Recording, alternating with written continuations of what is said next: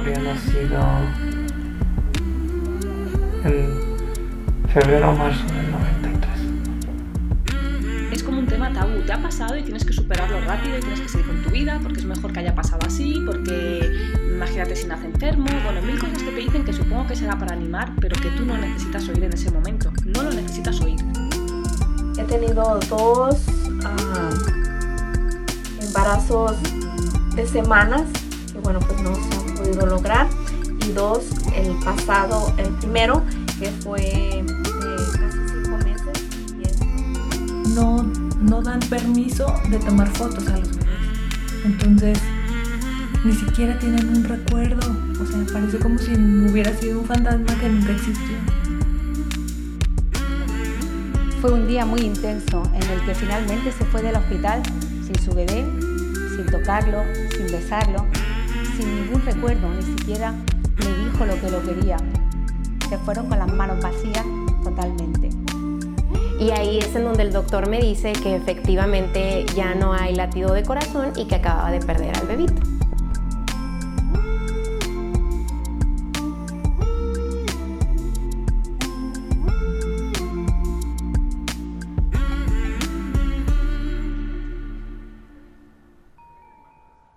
Hola, bienvenidas, bienvenidos a este octavo episodio de Duelo Respetado. Yo soy Georgina González, especialista en duelo gestacional y perinatal, y es un gusto escucharnos nuevamente. Si es la primera vez que nos escuchas, deseo que encuentres aquí un espacio seguro con herramientas útiles que te ayuden a transitar tu proceso de una mejor forma. Recuerda seguirme en redes sociales en la cuenta de Duelo Respetado. Y hoy estamos de manteles largos. Nos acompaña mi queridísima Erika Ortiz Pérez. Ella es tanatóloga clínica, tiene un diplomado en logoterapia y actualmente cursa el diplo- diplomado de logoterapia para niños y adolescentes. Cuenta con un seminario de cuidados paliativos perinatales y es orgullosa mamá de Gajito, de Mau, de Sebastián y de Alana. Bienvenida, Eri, ¿cómo estás? Ay, Geo, pues muy contenta, ya sabes que me encanta trabajar contigo y muy emocionada también por este nuevo proyecto que, que tienes, que qué bárbara no paras. Y amo tu creatividad y, y tu ingenio para, para todo esto y creo que es lo que hace falta, ¿no? Porque es un tema tan olvidado, tan dejado de lado que, que urgen estos espacios. Muchas gracias. Ay, muchas gracias, Eri. Gracias. Gran compañera de camino, déjenme presumirles. Y bueno, pues el día de hoy vamos a hablar sobre un tema, chispas, para el que nunca estamos lo suficientemente preparadas ni preparados. Cuando el diagnóstico para nuestro bebé no es tan alentador. En México se denomina incompatibilidad con la vida. Sin embargo, en otros países consideran que es contradictorio, fíjate, Eri, consideran que no, no aplica utilizar este término porque el bebé está en la vida, el bebé sigue vivo. Entonces ellos en otros, en otros países como en España lo denominan bebé en el límite de la viabilidad. Esto significa que sus posibilidades son muy bajas, ya sea dentro del vientre de mamá o fuera de él.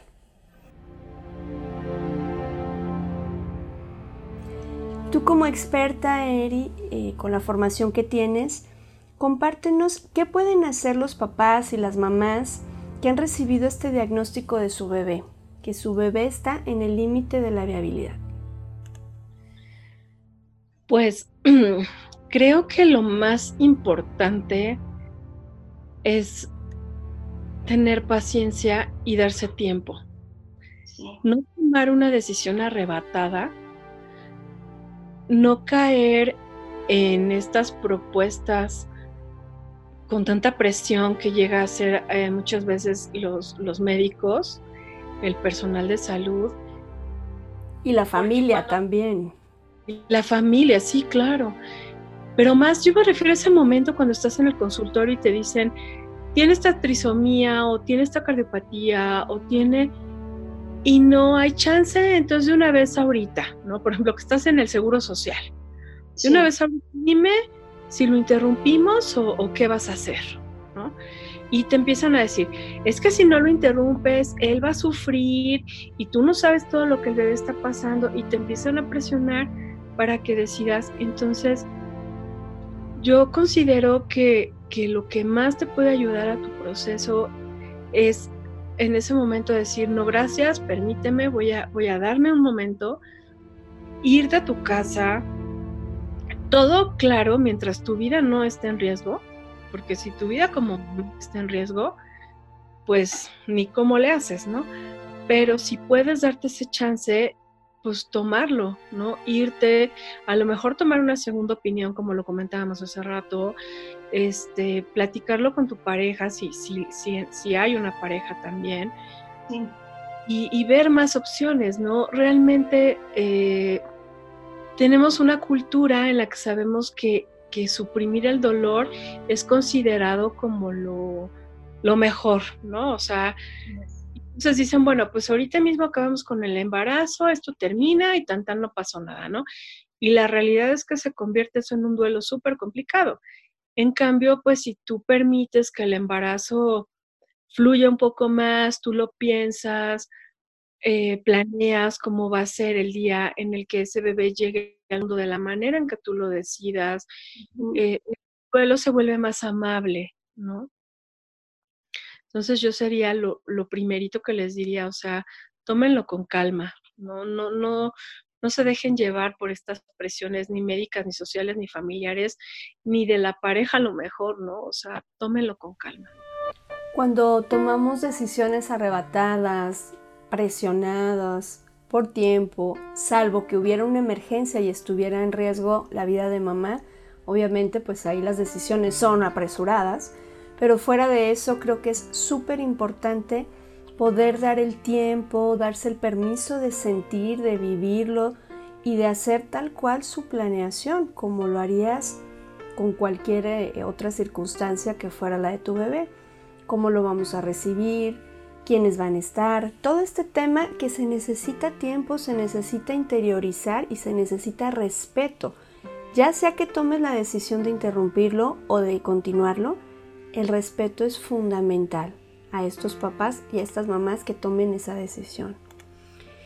De pronto, eh, como hay tan poca información y se obscurece tanto este tema, porque lo primero que se dice es sácalo, o sea, ya sácalo, ya.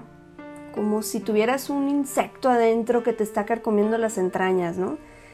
¿Qué pueden hacer estos papás eh, que, han, que han estado en esta situación? Es decir, ¿qué acompañamiento se les puede dar a estos papás que están viviendo este diagnóstico? Pues mira, realmente el acompañamiento tiene que ser multidisciplinario. Exacto la parte tanatológica es súper importante. Eh, la parte médica, hay una especialidad de la medicina que se llama algiología, que los antropólogos son específicos para tratar el dolor. Entonces, pues eso también, o sea, el manejo del dolor cuando ya solamente se pueden usar cuidados paliativos, que ya no hay nada más que ofrecer al paciente más que un acompañamiento para, para el morir pues creo que es básico, ¿no? El, que estén cómodos. Que, y a un bebé, pues más, porque un bebé, pues no nos puede hablar, no nos puede decir, oye, me está doliendo esto, oye, me estoy ahogando, oye. Entonces, pues el tener un especialista que, que pueda mantenerlo cómodo, que pueda mantenerlo a gusto, sin dolor, pues yo creo que es básico. Este, un equipo médico que sea empático, que sea respetuoso, que no tengamos todo este asunto tan fuerte que vivimos en México de violencia obstétrica, de paternalismos y todas estas cosas tan horribles. Yo creo que eso también es, es muy importante. Desgraciadamente muchas veces el factor económico es un tema importante. Así es. No vas a llegar al IMSS a decir, quiero que me hagan esto y quiero que me tengan un paliativista pediatra y quiero que, pues te van a decir, señora, ¿cómo no? no? Entonces, pues dentro de todo, lo, lo, lo, lo, que se pueda acceder económicamente, pues hacerlo, ¿no? En caso de que pues no tengas las posibilidades de armar todo este equipo en el, en el hospital para el nacimiento, pues mínimo este, que tengas tú una preparación, un acompañamiento como mujer, como familia, ¿no? Como tú dices, control, decidir quién va a estar, quién no va a estar, si tienes este, alguna creencia religiosa que te ayuda, que te fortalece, pues buscar un ministro, un sacerdote que te pueda acompañar también en ese momento. Entonces, creo que es muy importante cada uno de, estos, de estas partes, ¿no? En logoterapia siempre se habla que somos seres con tres esferas, la física, la psíquica y la espiritual. Entonces, es muy importante que en todas estas situaciones se atiendan a, este, las tres. Así es, como seres integrales que somos. Y fíjate, Eri, es tan importante que se haga un buen equipo. Me ha tocado acompañar casos en donde deciden no interrumpir el embarazo o incluso deciden interrumpirlo y estamos viendo todas las opciones porque se tiene que hablar de estos temas. ¿Qué van a hacer con el cuerpo del bebé cuando fallezca? ¿Tienes un servicio funerario? No, no son temas agradables, pero se tienen que hablar porque de entrada les van lo van a tener que resolver estos papás. Sin embargo, cuando hablamos de los recuerdos, de las cajas de los recuerdos, de fotos, de poder abrazar a nuestros bebés, eh, principalmente los médicos, eh, enfermeras, eh, todo lo que es personal sanitario pega el brinco al cielo, ¿no? Y, recuerdo una, una, ginecóloga que sí me decía, es que estás loca, ¿cómo vas a exponer a la mamá eso? Y yo decía, ah, eso no es eso, es su hijo. Y merece ese bebé que había nulas y el porcentaje era 1% de supervivencia, merece estar en el pecho de su mamá, merece estar ahí. ¿En qué mejor lugar? ¿En qué mejor lugar va a estar que en los brazos de su mamá y en los brazos de su papá? ¿Por qué no tomar una foto? Para ellos es significativo. Al final, Eri, y lo sabemos perfectamente, ¿son más los papás que se arrepienten por no tener estos recuerdos? Que los que dicen, ay no, la verdad no. Es más, yo no conozco un papá que diga, ay no, para que tome la foto. No, ya la quite. O sea, son momentos muy valiosos que atesoramos y que el hecho de que me robes esa posibilidad porque tú no puedes manejar el dolor emocional de las personas, pues es también un tipo de violencia. Es un atentado en ese momento en que yo estoy tan vulnerable o no. Sí, claro. Y es parte de la aceptación, ¿no? Cuando tú decides tener un hijo o cuando un hijo llega, porque muchas veces, pues, aunque haya controles. Es, claro, claro. Llega, pues es como aventar una moneda al aire, ¿no? O sea, no sabes si se va a parecer a la mamá, al tío, al abuelo, si va a ser, eh, eh, va a tener tendencia diabética como el tío, o paterno o materno, o sea, no sabes si va a tener TDA, si va a tener autismo, si va a tener enanismo, o sea, la realidad es que decidir tener un hijo es abrazar toda esa gama de posibilidades, ¿no? Que no la queremos ver, que no la hacemos consciente, pues ese es otro rollo, ¿no? Pero creo que el abrazar a ese hijo, el aceptarlo en nuestra vida, es hacer todo eso que estás diciendo, ¿no? Su vida fue eso, ¿no? A lo mejor nueve meses en el vientre, a lo mejor unas horas al momento de nacer, ese es ese hijo, ese tiempo. Y ese tiempo, como tú dices, es hermoso, es valioso, es sagrado para la familia. Y es increíble poder tener esos recuerdos para poder ir cada vez que se necesite. Exacto, tener esa referencia, ese punto de apoyo, esa base segura donde recurrir en mis momentos de, avance en mi duelo. Y, y fíjate, el, hecho de que no se abran, porque incluso en, hospitales públicos, eh, por ejemplo, me encanta a mí el trabajo que hace aquí en Guadalajara la doctora Judith Sandoval en Hospital Civil, porque ella les entrega las huellas de su bebé con la frase esta que tú sabes que yo estoy enamoradísima de esa frase, que incluso el más pequeño de los pies tiene el poder de dejar huellas eternas en el corazón y el que se les entregue en una hoja de papel, pero son las huellas de su bebé, porque es lo que a la mano yo como profesional puedo hacer. ¿sí? No tenemos también muchos recursos o las, las reglas propias del hospital no me lo permiten, pero sí podemos ser empáticos, sí podemos entender que para esos papás no es un bebé muerto, para esos papás es su hija o es su hijo.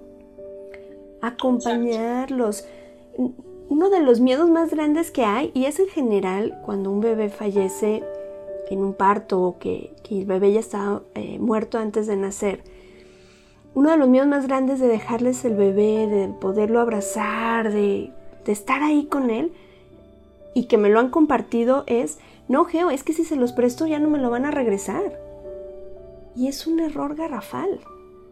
Es un error garrafal, este, ¿cómo que no te lo van a regresar? Llega un momento en que puedes soltar, pero si me lo arrebatas, entonces me estás arrebatando a mi hijo, me estás arrebatando a mi hija. Claro. Y es poder respetar estos espacios del acompañamiento. Ahora, ¿cómo sería el acompañamiento para este bebé? Hablamos de los papás, pero los bebés, ¿qué pasa?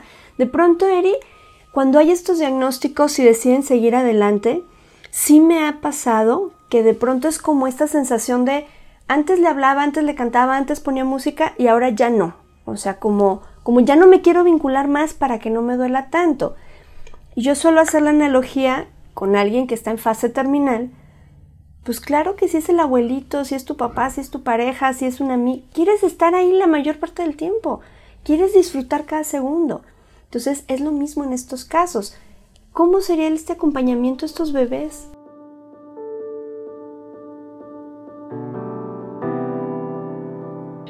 Pues creo que el acompañamiento más es con los papás, ¿no? A través, acompañando a los papás. Todo sucede esta parte que tú dices, que ellos logren vincularse con, con ese bebé a pesar de, de, que saben que es muy poco el tiempo que, que va a seguir con ellos. Así es. Y también eh, esta parte de, los cuidados paliativos de, la parte médica, ¿no? Del control del dolor y, y todo esto que, que, mencionábamos hace, hace rato, ¿no? Y es muy importante, pues, saber que es un ser humano que tiene derechos y, y no, no tiene por qué morir arrumbado en una camilla en un rincón y que una enfermera se va a estar asomando cada media hora a ver si todavía respira, ¿no? Porque eso es lo que hace. Entonces, que tiene derecho a morir acompañado, que tiene derecho a morir cómodo, que tiene derecho a morir en brazos de mamá y papá, que tiene derecho de ser conocido por sus hermanos, por sus tíos, sus abuelos, si así lo decide la familia.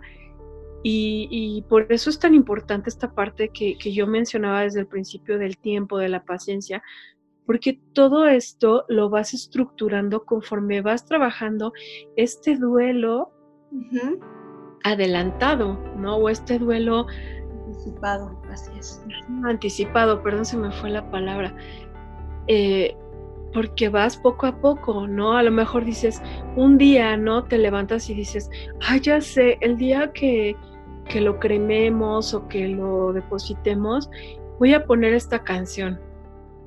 Sí, claro. O eh, se me antojó soltar globos. Bueno, que ahora ya no se pueden soltar globos, pero. O no sé. De todas formas, exacto, que puedes ir con tiempo anticipando estas acciones. Sí, o incluso yo el otro día vi un artículo, creo que era de Australia, no me acuerdo, que mandaron a hacer unas tarjetitas de con la impresión de un ultrasonido en 3D, de esas tomas que se está chupando el dedito, una cosa así, y, decía, gracias por acompañar a mis papás, yo siempre voy a ser parte de la familia. Ay, no, unas cosas que de veras ah, son preciosas, ¿no? Y es una forma en la que los papás se, se, acompañan, permiten que el niño sea reconocido eh, o la niña en la familia, que tenga su lugar, que es tan importante esa parte, ¿no? No se haga como que no existió, ¿no? Y, eso solamente se logra con el trabajo del duelo anticipado y tiempo. Exacto, entonces, pues es poder acompañar a estos papás respetando su dolor, respetando su tiempo, su proceso y dejándolos disfrutar. O sea, a lo mejor deciden interrumpir el embarazo por X, Y o Z, pero también tienen derecho a despedirse y también tienen derecho a estar acompañados, a tener fotos, a, y, habrá quien también, súper respetado, decide continuar con su embarazo y también merecen ese respeto y que al final, como decías, eso se va a transmitir a bebé a través de papá y mamá. El que se siga considerando, oye, pues está aquí, mientras hay vida y esperanza en el sentido de podemos seguir hablando, te puedo seguir sintiendo tus pataditas o podemos despedirnos, pero no cortar los vínculos. Ahorita dijiste esa clave, porque ya es como muy vintage, ¿no? Hacemos de hecho Eri y yo la broma de es medio vintage el asunto cuando muy ochentero el rollo cuando las famosas cartas de despedida y ya aquí se acabó y ya nunca existió. No, nosotros mantenemos y continuamos con estos vínculos, que son vínculos sagrados y que en su momento van a ser esos recursos a donde podamos ir en nuestro proceso de duelo cuando necesitemos esa, esa parte concreta, ¿verdad, Eri? Claro, y el vínculo siempre va a estar, solamente se va a transformar. Solamente no sé si viste un artículo de Alba Payas que decía, el, si era de sí, que decía que, o sea, el, el, casi casi que la clave del duelo es aprender a transformar el vínculo. Es, es correcto. Sí. O sea, estoy viendo ahorita una, una serie que se llama This Is Us, no sé si la, si la has visto, si no. No, no la he visto. Véanla, de verdad, está increíble. Y bueno, muere bebé, no voy a spoilearla. Ok. La traigo así ya como todos los días. El doctor cuando va y le da la noticia al papá de que el bebé murió, le dice algo así, palabras más, palabras menos. Le dice, esto, Jack, es como cuando la vida te da el limón más agrio que tenía. Y si tú haces limonada con esto, no has perdido nada. Claro. Y yo así se me así como, wow, o sea, es que lo describe todo. O sea, si tú transformas, sabes qué hacer con eso, no has perdido nada. Pero si, lo, si dejas ahí el limón, pues, ¿qué va a pasar? Se va a podrir. Exacto. Y esa es la importancia de hacer un proceso de duelo respetado. Oye, Eri, ¿Qué pasa si hay hermanos mayores? ¿Cómo podemos integrarlos también dentro de este proceso de un duelo anticipado y de todo el proceso en general de esta vivencia del diagnóstico de su hermanita o de su hermanito? Pues es muy importante siempre hablarles con la verdad, con palabras claras. Yo estoy totalmente en contra de todas estas cosas que se manejan de se fue al cielo, ahora es un angelito, es que se quedó dormido en el sueño eterno y todos estos romanticismos alrededor de la muerte, porque crean mucha confusión. Claro. Nada más en los niños, ¿eh? yo creo que también en los adultos. Sí. El no tener la capacidad para decir se murió, a lo mejor no lo puedes decir al principio, pero yo sí creo que tienes que llegar al punto de decir, mi hijo se murió, mi mamá se murió, mi papá se murió. Y nombrar las cosas como son. Exacto, ¿no? Y con los niños es igual, ¿no? Yo creo que así como los enseñas a, a comer, a caminar, a hacer pipí en el baño, también los tienes que enseñar a vivir una muerte, a vivir una pérdida y a elaborar un duelo. Entonces, yo creo básico, pues hablarles con la verdad, o sea, decirle, mira, tu hermano, a lo mejor obviamente no les vas a dar este, términos muy técnicos, este, médicos y esas cosas, pero supongamos, ¿no? Que es una cardiopatía severa y pues mira, tu hermano tiene una enfermedad muy fuerte en su corazón, cuando él nazca es muy probable que él no sobreviva, entonces pues vamos a hacer esto, eh, hacerte a lo mejor de una terapeuta infantil o un terapeuta infantil. Familiarizado y sensibilizado al tema, Eri, ¿eh? porque sí me ha tocado gente que se espanta, o sea, tendrán los títulos, tendrán todo, pero se espantan y, y es como contraproducente. Sí es importante que sea alguien familiarizado y sensibilizado con el tema. Totalmente de acuerdo contigo y que ayude, ¿no? Que ayude a la familia, si es el deseo de los papás, que este hijo, que estos hijos estén presentes en el momento del nacimiento o en el momento del funeral, ¿no? En Estados Unidos es muy común que, que se llevan a los bebés a casa para que los bebés mueran en casa, rodeados de familia, este, hacen unas cosas bellísimas. Este, si es deseo de los papás hacerlo, bueno, creo que aquí en México no se puede hacer eso por... Por, cuestión legal no se puede. Todo se tiene que hacer a través de una funeraria. Pero bueno, igual en la funeraria puedes pedir chance para vestirlo tú, no sé. Hay muchas cosas que se pueden hacer, ¿no? Y pues es deseo de, de, los papás compartir esto con los hijos, con los abuelos, con pues que todos tengan esta este acompañamiento, esta preparación, ¿no? Y este respeto tan profundo a los papás de decir, sí quiero fotos, no quiero fotos, este, le quiero poner el traje verde con puntitos morados y, y ser una compañía, realmente compañía y no invasiva, ¿no? Así es. Ni impositiva, porque yo sé lo que es mejor para ti. Exacto, ¿no? Entonces, este, pues digo, lo ideal obviamente pues sería eso, ¿no? Que participaran los, los hermanos, porque también para ellos el tener este registro de hechos, ¿no? De decir, estuvo en la panza, nació, yo vi cómo murió, que todo el mundo dice, ay, no, es que qué traumático, qué cosa tan horrible, ¿cómo expones a un niño eso? Pues es que la muerte es parte de la vida. Exacto, es abrazar las dos partes. Y cuando aprendes a morir, aprendes a vivir. Y si tú le enseñas a tu hijo eso, le estás enseñando todo. Y aparte lo que decíamos, no, no están viendo al hermano muerto, está viendo a su hermano o a su hermana. Y entonces va a tener esta secuencia de hechos en, la psique y él va a poder elaborar un duelo. Porque cuántos casos, Geo, no hemos tenido de mamás incluso que les que nunca vieron el cuerpo del bebé, llegaron a la casa, les escondieron la cuna, les escondieron todo, entonces ya no hay panza, ya no hay bebé, ya no hay cosas, no tengo un papel que valide su vida y muchas veces se cuestionan si están locas, si el bebé existió, si derrumbaron el bebé y todas estas fantasías y cosas empiezan a, a mover y a los niños les pasa lo mismo.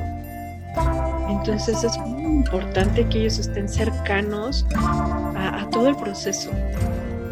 Y que se les hable siempre con la verdad, obviamente adecuado a la edad, obviamente con un vocabulario apto para ellos, eh, pero que lo puedan ver como esta parte natural. Y al final también les estamos dando herramientas de vida, porque siempre va a haber procesos de duelo.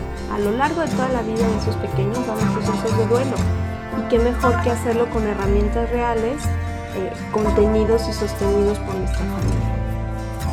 Claro, claro, y yo fue, te lo juro que yo fue algo que sufrí, ¿eh? Cuando murió mi hijo fue como, yo no sabía que lo podía cremar, yo no sabía que podía decidir vestirlo, yo no, yo no sabía nada porque nadie me lo había enseñado. El día que murió mi mamá, me alejaron totalmente de todo y no se te dio la oportunidad de poderlo vivir, de procesar y de, de transitarlo como a ti te diera la gana. Claro, o sea, no te empoderas, no eres parte de y entonces eso se queda ahí como volando. Entonces yo creo que es súper, súper importante quitarnos nuestros miedos, porque al final el no poderlo manejar con nuestros hijos es nuestra agencia, es nuestra falta de. Es la manera como nosotros aprendimos a resolver, pero no significa que ellos tengan que aprender de Ay, Jerry, súper interesante. Lamentablemente, pues estamos llegando al final de este episodio. Por supuesto que estarás invitadísima a otros episodios más. Como siempre, te agradezco infinitamente el que nos compartas esta información tan valiosa, el que nos compartas tu experiencia y, hablar de estos temas que tanta falta hace para apoyar a los papás y a las mamás que están viviendo o que ya vivieron esta situación y necesitan acomodar y resignificar su historia. Si deseas contactar con Erika, la puedes seguir en Facebook en La Casa del Corazón, esa es su fanpage. Eri, eternamente agradecida contigo. Y yo contigo, Geo, es un placer y es increíble colaborar juntas, me encanta. Hacemos un buen dúo dinámico. Pues muchísimas gracias. Gracias a ti que nos escuchas. Recuerda suscribirte al podcast en la plataforma que para ti sea la, ideal. Recuerda seguirnos en redes sociales. Somos Duelo Respetado. Hasta la próxima.